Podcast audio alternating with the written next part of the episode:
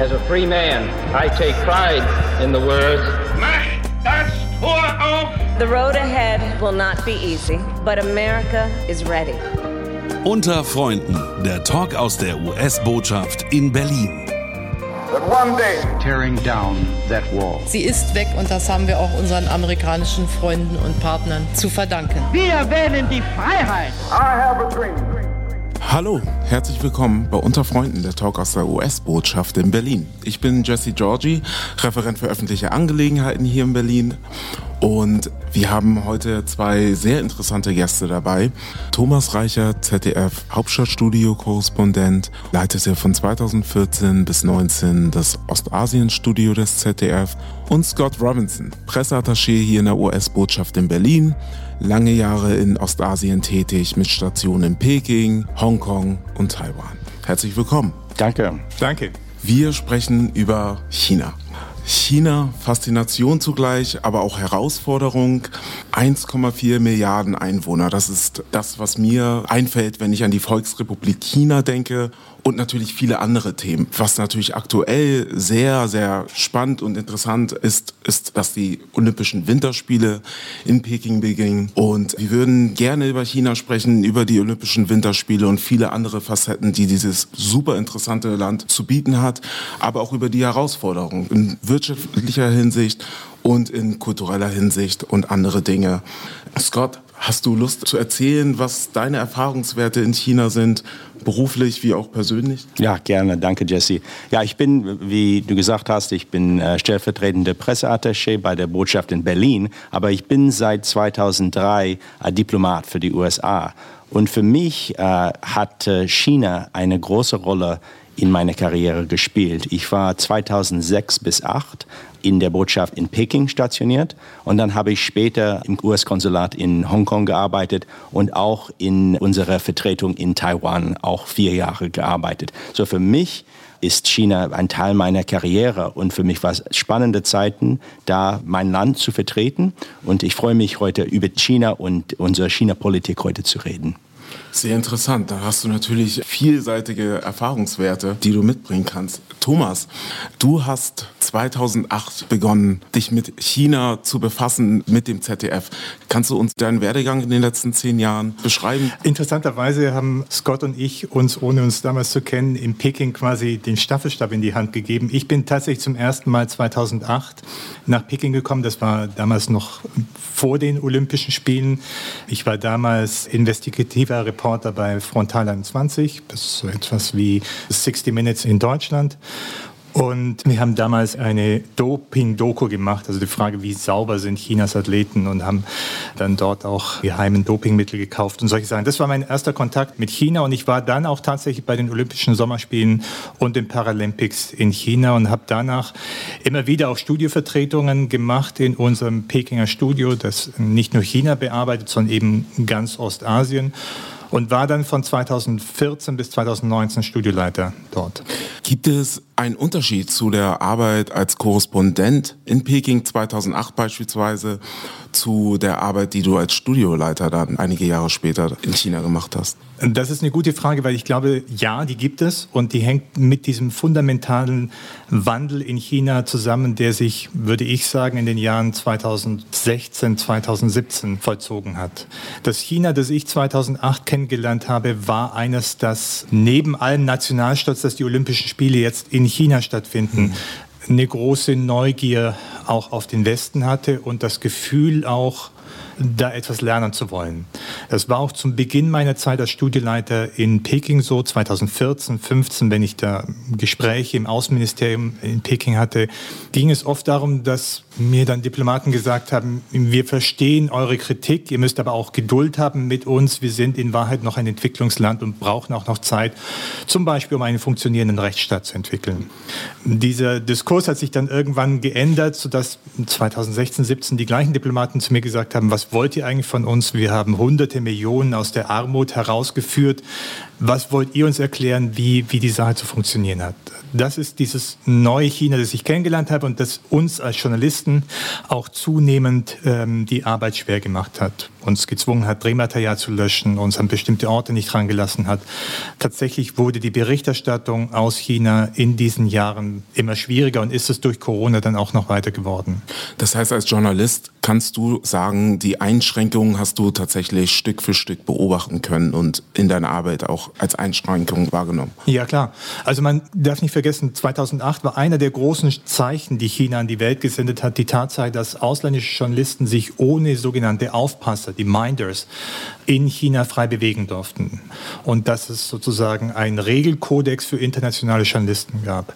Dieser Kodex besteht nach wie vor, aber er wird eben nicht, in der Praxis ist er, steht er nur auf dem Papier. Wir wurden regelmäßig von Schlägertruppen in Zivil aufgehalten. Wir wurden Drehbänder konfisziert. Wenn wir besonders, sagen wir mal, kritische Beiträge gemacht haben, konnte es vorkommen, dass in unserem Studio in Peking wir nachts Besuch bekamen, wo dann technische Apparate ausgesteckt, sodass wir nicht gleich wieder am nächsten Morgen arbeiten konnten. Sozusagen mit der Botschaft, wir schauen auf euch, wir haben euch im Blick. Einschüchterungen. Das war gängige Praxis und die wurde in den letzten Jahren zunehmend stärker.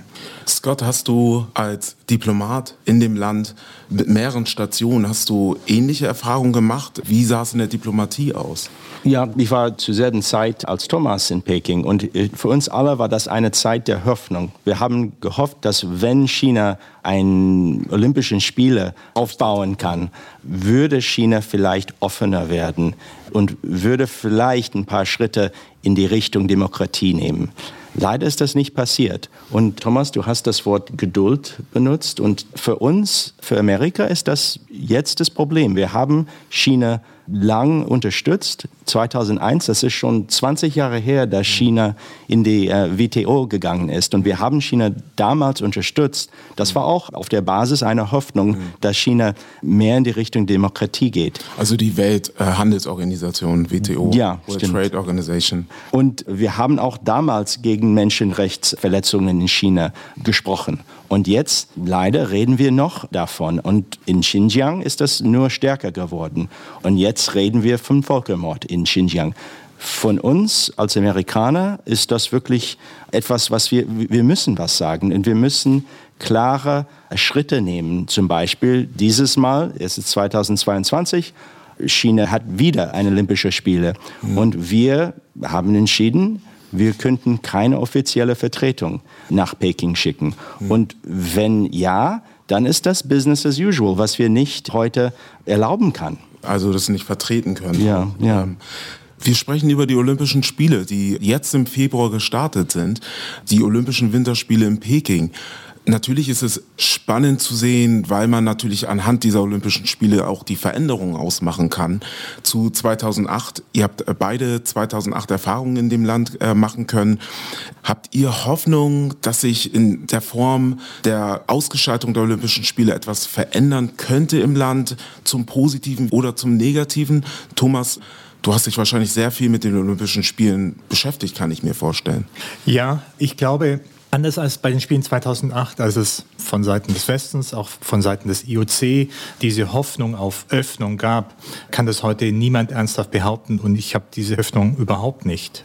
Dieses China, das wir jetzt erleben, ich glaube, das kann man sich nicht klar genug machen, ist ein fundamental anderes als das 2008. Und dieser Wechsel und dieser Wandel hat einfach mit Xi Jinping zu tun und mit dieser neuen Machtstellung, die die kommunistische Partei wieder einnimmt. In der also Weise, Xi Jinping, der chinesische Staats- und Parteichef, ganz genau. Ich glaube, dass man sich diese Rolle der Partei gar nicht, dass man die gar nicht überbewerten kann. Und entgegengesetzt zu der Vorstellung, dass sozusagen wirtschaftliche Öffnung letztlich zu einer Liberalisierung, Demokratisierung des Systems führt, ist genau das Gegenteil passiert und China ist sozusagen wieder zurückgewandert in eine Zeit, wo die Kommunistische Partei wirklich über allem steht und alles dominiert und auch in unglaublicher Weise in alle Bereiche, in bürgerliche Freiheiten und so weiter eingreift. Also wenn du fragst, welche Hoffnungen verbinden sich jetzt mit den Winterspielen, jedenfalls keine Hoffnungen darauf, dass sich da ein Prozess der Liberalisierung, der Achtung der Menschenrechte in Xinjiang, in Tibet, in der inneren Mongolei damit verbinden würde. Und leider müssen wir auch nicht vergessen, dass seit 2008 haben wir auch in Hongkong erlebt, auch eine stärkere Politik und auch weniger Demokratie. Äh, ich habe das auch 2014 in Hongkong erlebt, als diese sogenannte Umbrella Movement angefangen hat. Und das geht bis jetzt und ist leider schlimmer geworden. Reicht somit ein diplomatischer Boykott nicht aus? Athleten nehmen an den Spielen teil, das auch nicht zu wenig. Wie nimmt ihr das wahr? Scott, Diplomatie als Boykott oder sollten es auch die Sportler machen? Ja, natürlich unterstützen wir noch unsere Sportler und die Athleten. Und wir, wir hoffen, dass die Athleten die Freiheit haben, ihre Meinungen zu äußern, wenn die in Peking sind. Aber leider, wenn man China anschaut und dass man wirklich keine Freiheit hat, sich zu äußern und über die Meinungen zu sprechen. Ja, ich weiß nicht, wie das weitergeht. Hm. Thomas, wie siehst du das? Athleten also ich finde es schwer bei den Athleten, weil die natürlich auch ihr ganzes Leben auf diesen Moment auf Olympia hin trainieren. Die Trennung von Sport und Politik hat bei Olympia noch nie funktioniert. Seit Beginn der Olympischen Spiele waren das immer enorm politisch aufgeladene Spiele. Wenn wir hier in Berlin sprechen, ist das sowieso klar mit 1936. Ja. Ganz genau. Ich ehrlich gesagt fände es schon ein Zeichen, wenn Deutschland, wenn die EU sich zu einem klaren Signal in Richtung diplomatischem Boykott durchringen könnte. Auch das haben wir noch nicht einmal bis jetzt erreicht, weil innerhalb der EU die Positionen sehr unterschiedlich sind. Auch die Haltung der einzelnen Staaten, ob man jetzt Frankreich nimmt oder gerade Deutschland, ist im Grunde sehr undurchschaubar. Deutschland ringt damit sich, hat innerhalb der Ampelkoalition auch, glaube ich, soweit ich das wahrnehme, unterschiedliche Positionen. Also ich glaube, für Europa und für Deutschland wäre es schon ein Schritt, wenn es sozusagen bei der Frage diplomatischer Boykott, senden wir hohe Repräsentanten nach Peking zu diesen Spielen, wenn es da eine klare Entscheidung gäbe. Und weil Thomas, du hast Geschichte erwähnt, die Geschichte in Deutschland und auch wir in Amerika, wir haben auch eine Geschichte. 1968 bei der Olympischen Spiele in Mexico City gab es auch einen Athleten von Amerika, die haben die afroamerikanische Spiele, die haben die Fäuste äh, hochgezogen, um ihre Meinung zu äußern. Es gab natürlich viele Leute in Amerika, die dagegen waren und haben die Athleten diskriminiert. Aber wir haben alle unterstützt, dass die dürfen ihre Meinungen teilen. Ich glaube, in Amerika und Deutschland, wir haben auch Sachen in der Geschichte, was für uns schwierig sind. Wir haben mehrere Themen in Amerika, worüber wir jetzt kämpfen. Aber das Problem ist, in China darf man nicht darüber reden. Man darf sich sein Land nicht kritisieren. Hm. Und äh, ich glaube, das ist ein fundamentales Problem, das wir sehen in China. Ja, und ich glaube, dass eben hinzukommt, dass die Art, wie die Spiele jetzt ausgerichtet werden, in dieser Corona-Bubble, die China da aufzieht, wegen Omikron, aber wie mir scheint auch immer eben als Entschuldigung dafür, dass diese Bubble dafür sorgt, dass es für die Athleten keine Gelegenheit gibt, dieses neue China kennenzulernen, zu erfahren, was das eigentlich bedeutet, dieses Land.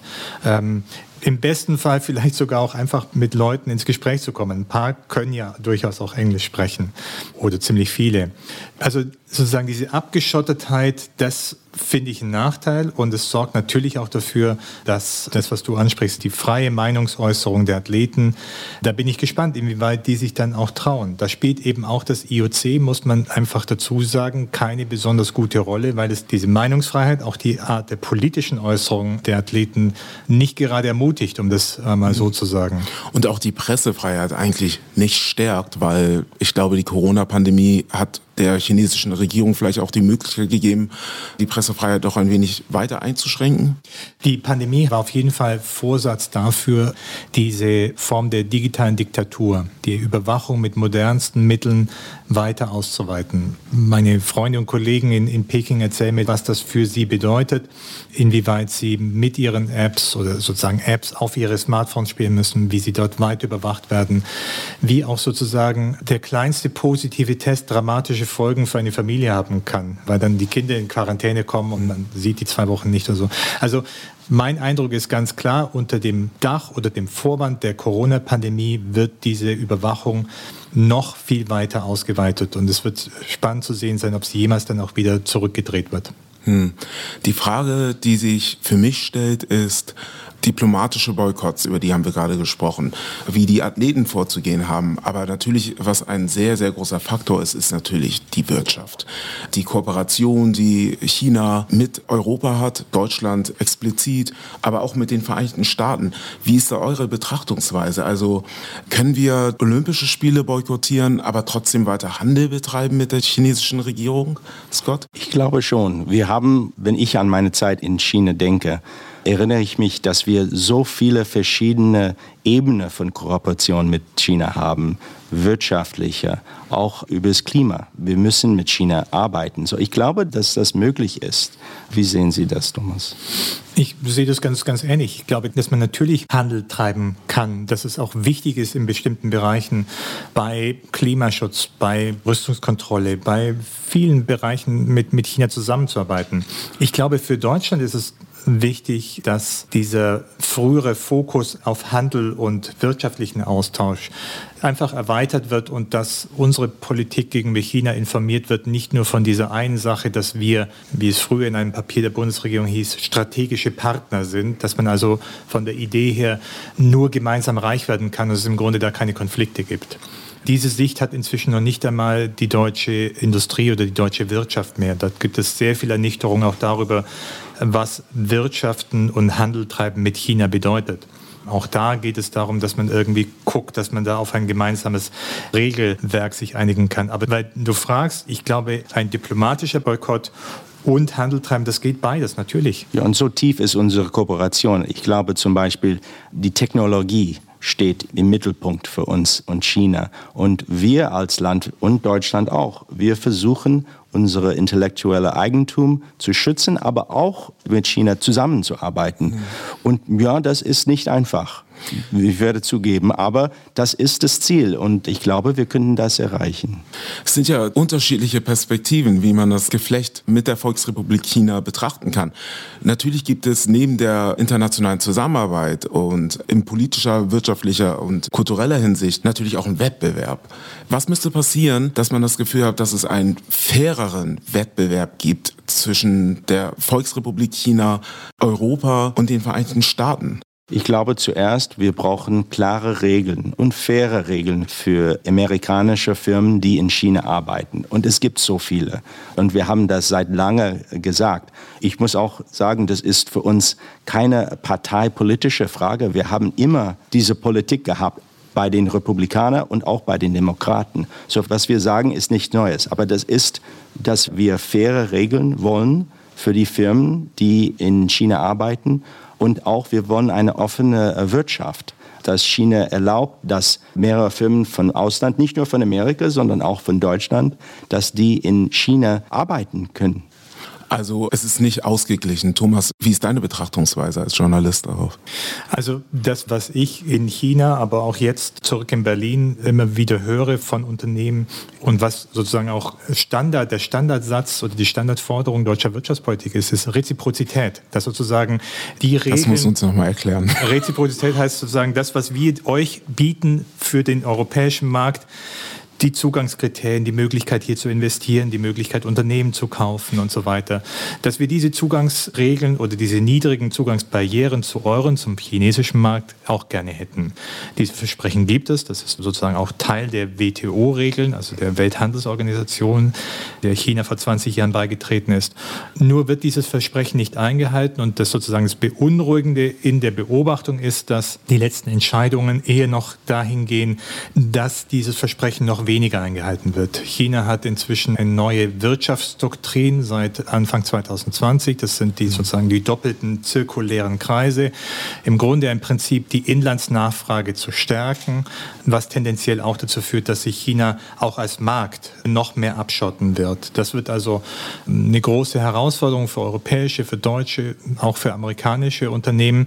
Wobei wir an der Stelle vielleicht schon auch klar machen müssen, dass natürlich so sehr wir Amerikaner und Deutsche über den erschwerten Zugang zum chinesischen Markt reden, da gibt es natürlich in der politischen Herangehensweise und auch in den Interessen auch zwischen uns, zwischen Deutschen und Amerikanern, mhm. Unterschiede. Ich würde gerne noch mal auf das geistige, intellektuelle Eigentum kommen wenn dieser Wettbewerb stattfindet, im Grunde genommen, wie können wir in Deutschland als Europäische Union und den Vereinigten Staaten darauf achten, welche Regeln, Spielregeln müsste es geben, damit das geistige Eigentum von Menschen, Produzenten, aber auch, wenn wir über die Technologie sprechen, das intellektuelle Eigentum von Kooperationen geschützt werden kann? Ja, ich glaube, es fängt mit den Regeln an. Man muss die Regeln haben. China hat seit lange Regeln gehabt gehabt, aber die würden nicht durchgesetzt. Und dann müssen die Firmen auch die Möglichkeit haben, wenn was passiert, wenn was gestohlen wird, die müssen die Chance haben, dass die vom Gericht in China sich präsentieren könnten und dass die eine faire Option haben, was zurückzubekommen oder dass die, die Regeln durchgesetzt sind. Bis jetzt sehen wir das leider nicht in China. Ganz genau. Das ist die immer wiederkehrende Klage, die ich als Korrespondent dort gehört habe, die sich auch jetzt wieder fortsetzt, dass es im Effekt keine ebene Spielfläche gibt, sozusagen kein ausgeglichenes Level Playground, mhm. sondern dass im Effekt insbesondere die Staatskonzerne bevorzugt werden, auch gegenüber chinesischen Privatunternehmen was Zugang zu Krediten, was Betriebserlaubnisse und so weiter angeht. Und dass es für westliche Unternehmen zunehmend schwieriger wird, ihre Interessen, ihre berechtigten Forderungen da auch durchzusetzen. Und was du gesagt hast, Scott, ist ein ganz wichtiger Punkt. China hat auch natürlich ein Rechtssystem, das es Unternehmen sehr schwer macht, ihre Forderungen dann auch in China durchzusetzen. Aber ich wollte auch wiederholen, dass unsere Kooperation existiert. So, es hat mir erstaunt, als ich in China war. Ich war im Konsularbereich und hatte als Visaoffizier einmal, es gab einen Mann vor mir, er wollte nach Amerika und es war, mein Chinesisch war nicht so gut zu der Zeit und ich war nicht klar, was er in Amerika macht. Und er hat mit ihm einen Brief, hat mir das gezeigt und das war von einem den größten Müsli-Konzernen oder Breakfast Cereal-Konzernen in Amerika. Und dieser Mann, der im Brief stand es, er war eine, die größte in der Welt Produzente von Ascorbic Acid, was Vitamin C ist. Ja. Und dass dieses Breakfast Cereal Konzern, die benutzen sein Ascorbic Acid in alle die Produkten. Und das hat mich erstaunt. Ich habe gesagt, dieser Mann, der vor mir steht, der exportiert sein Produkt nach Amerika und vielleicht Millionen von Kindern jeden Tag isst sein Produkt. Das ist wirklich, das ist eine tiefe äh, Zusammenarbeit in der Wirtschaft. Ich weiß nicht, ob das gegenteilige Beispiel in China möglich wäre, dass ein Amerikaner so ein Produkt nach China exportiert ohne Probleme. Ich weiß nicht, ob das eigentlich passieren würde. Wenn man das betrachtet, wie schaut man dann auf China als vielleicht angehende wirtschaftliche Weltmacht, kann man das so sagen? Also als quasi Global Player, die vielleicht Nummer eins neben den Vereinigten Staaten.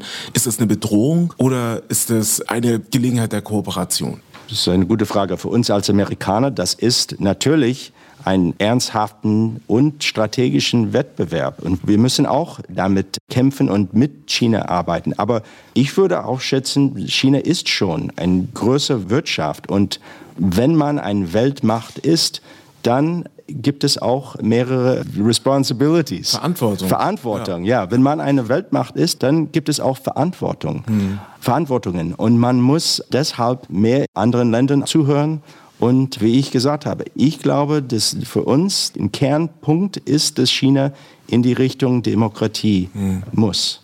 Thomas, Weltmacht, Handelsmacht, China, für dich? Ist es auf jeden Fall. Und wenn man darauf schaut, finde ich, ist es überhaupt, wenn man über China spricht, ist es für mich, das habe ich aus China mitgenommen, wichtig, dass man unterscheidet zwischen einerseits Chinesen und dem kommunistischen System der Partei. Ich habe in all den Jahren wirklich gelernt, Chinesen zu bewundern für ihren Fleiß, für ihren Ehrgeiz, für ihren harten Willen, den Aufstieg zu schaffen. Als Deutscher, der irgendwie aus einem Land kommt, das immer wahnsinnig viel plant, bevor es irgendetwas macht, habe ich dieses bewundert, auf Chinesisch sagt man Chaboudoir, also dass man etwas einfach macht und sagt, es passt schon, wir können es dann immer noch verbessern und so. Und ich glaube, dass die Menschen selbst, diese 1,4 Milliarden Chinesen, wesentlich sind für diesen phänomenalen Aufstieg, den China in den letzten 40 Jahren verzogen hat. Das bewundere ich zutiefst. Und ich glaube, dass wir in Europa, in Deutschland und in den USA davon auch etwas lernen können. Das ist ja nicht nur eine Herausforderung, sondern es ist sozusagen auch etwas, was uns selber anspornen sollte. Mhm. Das ist das eine. Das kommunistische System, die Partei, wie ich sie kennengelernt habe als Reporter, ist etwas, wo ich eher sagen würde, das ist Bedrohung, das ist etwas, was uns herausfordert in unseren freiheitlichen Prinzipien. Für mich als Journalist das Prinzip der freien Meinungsäußerung, der Medien, Pressefreiheit. Eine Einschränkung. Ja. Aber ich würde gerne noch mal auf den Punkt Kultur und Menschen kommen. Ist das vielleicht ein Fixpunkt, ein Anker, der ja seit vielen Jahren wahrscheinlich besteht? Ist das vielleicht ein Punkt, wo wir ansetzen könnten? Ja, hoffentlich. Und ich freue mich, dass Thomas das erwähnt hat, dass unsere Kritik ist nicht gegen das chinesische Volk. Es ist gegen die chinesische Regierung und bestimmt gegen die Partei. Wenn ich an meine Jahre in China denke, habe ich so viele gute Erinnerungen, als ich mit Leuten gesprochen habe. Und das Humor von den Leuten und die pragmatische Mentalität war für mich sehr, sehr schön zu erleben.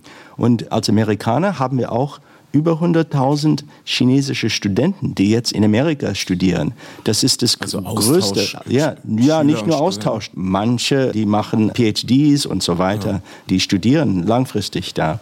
Und für uns ist das sehr, sehr wichtig als Land. Es bringt auf unsere Kultur einen guten Einfluss. Mhm. Und das ist wichtig. Und wir hoffen, dass die Studenten, die in Amerika studieren, dass die selbst erfahren, wie das ist, in einer Universität zu studieren, wo man sagen kann, was man will, man denken kann, was man will und das ist wirklich ein Austausch. Mhm. So für mich, ja, die Hoffnung ist auch, dass dieser Austausch zwischen den Ländern weitergeht, trotz der Spannungen quasi freiheitlich-demokratische Werte vielleicht auch mit zurück in ihr Land bringen, wenn sie Absolut, nach China ja. zurückkehren. Wie siehst du das, Thomas? Kultur, Menschen, persönliche Erfahrung? Da ist China trotz aller Schwierigkeiten und Härten, die ich als Journalist erfahren habe, das war ein absolutes Highlight, würde ich sagen. Nochmal, ich, ich mag die Menschen sehr und das ging auch der ganzen Familie so. Ich war mit meiner Frau und unseren beiden Söhnen dort. Wir waren kaum zurück. Da haben wir das chinesische Essen vermisst und haben verzweifelt nach einem großen Asia-Supermarkt gesucht, um irgendwie einen Teil der Sachen Nicht einfach. schwer in Berlin. Aber Gott sei Dank nicht schwer. Das war eine große Erleichterung, als wir wieder hier waren. Ich glaube, dass, was Gott gesagt hat, dass der Austausch und der Kontakt mit den Menschen das Entscheidende ist. Wir reden im Moment viel davon, sozusagen sich wirtschaftlich oder bei den Lieferketten, auch wegen Corona, von China unabhängiger zu machen machen. Ich finde, was nicht sein darf, ist, dass wir sozusagen die Menschen voneinander abschotten. So wie es ja leider im Moment auch ist. Man kann im Moment nur schwer nach China reisen. Ich finde diesen Austausch zentral. Und ich als Journalist, als Reporter, aber eben auch als Mensch habe wahnsinnig viel gelernt und profitiert von dieser Zeit in China. Und ich glaube, es ist genau der Punkt, dass sozusagen man sich gegenseitig kennenlernt, man sich gegenseitig zuhört, der letztlich zur Verständigung auch beitragen wird. Mhm. Also das heißt, Verständigung, Kommunikation, das Miteinander sollte aufrechterhalten werden. Kann man so sagen, oder? Ja, und das passiert natürlich, wenn man ein Land besuchen kann, wenn man dort studieren kann oder wenn man dort leben kann. Und man lernt so viel jeden Tag davon. Hm. Vielen Dank. Also ich bedanke mich sehr herzlich für eure Erfahrungswerte auf professioneller und persönlicher Ebene. Ich glaube, wir können das Ganze so abschließen. Die Olympischen Winterspiele in Peking laufen derzeit. Ich bin gespannt, was man beobachtet und wünsche den Athleten viel Erfolg. Und das ist unter Freunden der Talk aus der US-Botschaft in Berlin. Und bedanke mich ganz herzlich bei Thomas Reichert vom ZDF und Scott Robinson, Presseattaché. Danke, Jesse. Danke, Jesse. Wie in jeder Folge machen wir unser persönliches Get-Out quasi und stellen die Frage, die wir allen Gästen stellen. Thomas, für dich die Frage. Was bedeutet dir die deutsch-amerikanische Freundschaft?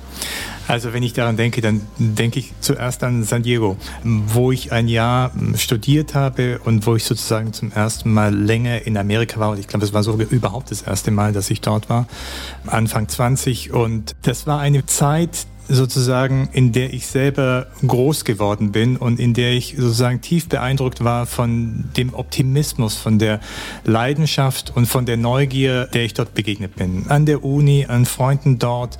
Die kalifornische Sonne. Die kalifornische Sonne, ja, ja, genau. Aber es war nicht nur Kalifornien. Ich habe die Zeit genutzt, viel durch Amerika zu reisen. Das ist das, was mich geprägt hat, was wirklich auch geblieben ist. Auch viele der Freundschaften, die dort äh, begonnen haben, gibt es bis heute noch. Das ist das, was ich bewundere an Amerika und was sozusagen, glaube ich, auch ein Teil dieser deutsch-amerikanischen Freundschaft ist. Die Neugier, der Optimismus auf Neues zu schaffen und das Gefühl, in aller Verschiedenheit doch irgendwie sehr viel gemeinsam zu haben. Schön, danke. Scott, was bedeutet dir die deutsch-amerikanische Freundschaft? Ja, für mich geht die deutsch-amerikanische Beziehung um Zusammenarbeit, um Geschichte, was wir zusammen haben, aber auch über die Zukunft. Dieses Jahr feiern wir das 75. Jubiläum vom Marshall Plan. Was Deutschland viel geholfen hat, hat auch Amerika viel geholfen. Aber jetzt sind wir Partner. Und wir müssen zusammenarbeiten, wenn wir über die Probleme äh, der Welt reden. Ob es in China ist, ob es in Russland ist, überall. Und wir müssen zusammenarbeiten. Unter Freunden, der Talk aus der US-Botschaft in Berlin. It's one small step for man. I have a dream.